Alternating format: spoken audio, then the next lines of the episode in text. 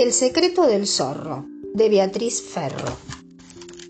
Para chicos con ganas de empezar a hacer las cosas un poco mejor que los grandes. Había una vez un chacarero, un zorro, un gallinero y un campo sembrado. Sí, señor, todo eso había. El chacarero era el dueño del campo y las gallinas. El zorro era cazador. Sin embargo, el chacarero solía decir, ese zorro ladrón. ¿Por qué? Porque cuando el zorro se cansaba de perseguir conejos, entraba en el gallinero y se llevaba una gallina. Entonces ahí salía el chacarero con su rifle y bim bam, bim bam le tiraba unos tiros. A veces asustaba al zorro, pero al poco tiempo el zorro volvía. ¿Era posible?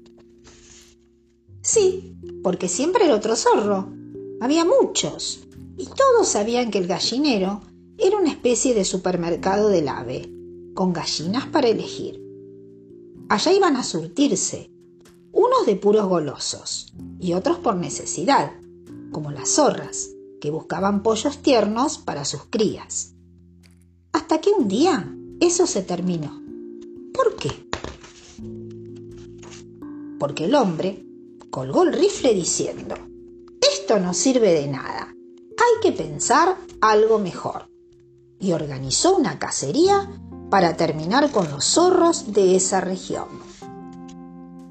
Él y sus vecinos tendieron cientos de trampas en los campos y en los montes y cazaron muchísimos zorros, todos los que había.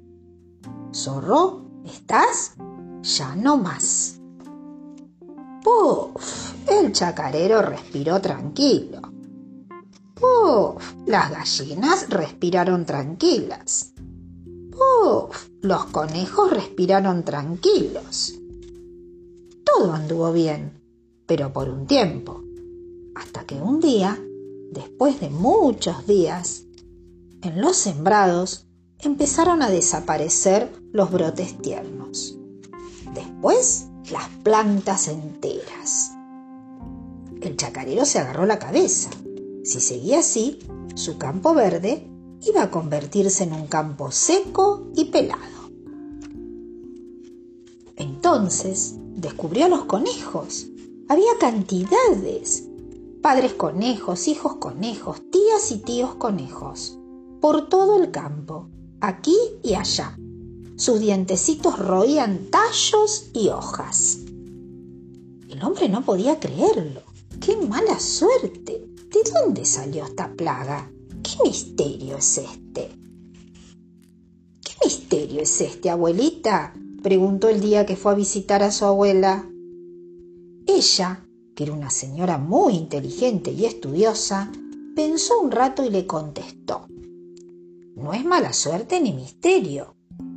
Pasa esto porque terminaste con todos los zorros. ¿Los zorros? ¿Qué tienen que ver? Entonces la abuela tomó lápiz y papel y se lo explicó con dibujitos. Cada zorro comía unas pocas gallinas y muchos conejos.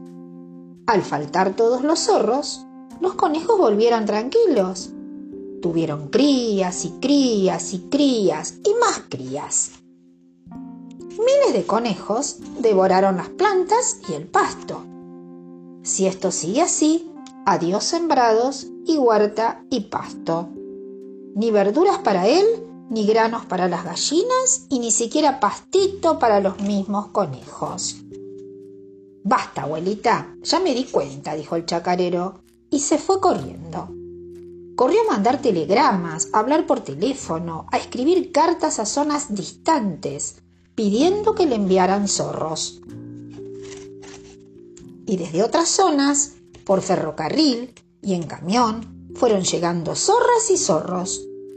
No bien los largaron, corrieron a buscar refugio en el campo y en el monte, mientras el chacarero les decía desde lejos, Bienvenidos, están en su casa. Pasado un tiempo, todo volvió a ser como antes. Bueno, más o menos. Los conejos sí volvieron a andar de susto en susto. El campo sí se cubrió con un hermoso tapiz de plantas verdes. El zorro sí trató de entrar en el gallinero, pero el hombre había reforzado los alambres y la puerta. Y algo más era diferente. Ahora el chacarero sabía que a veces lo que parece más ajeno tiene mucho que ver entre sí, como los zorros y las plantas. Y sospechaba que en la naturaleza todos los seres están unidos por hilitos secretos.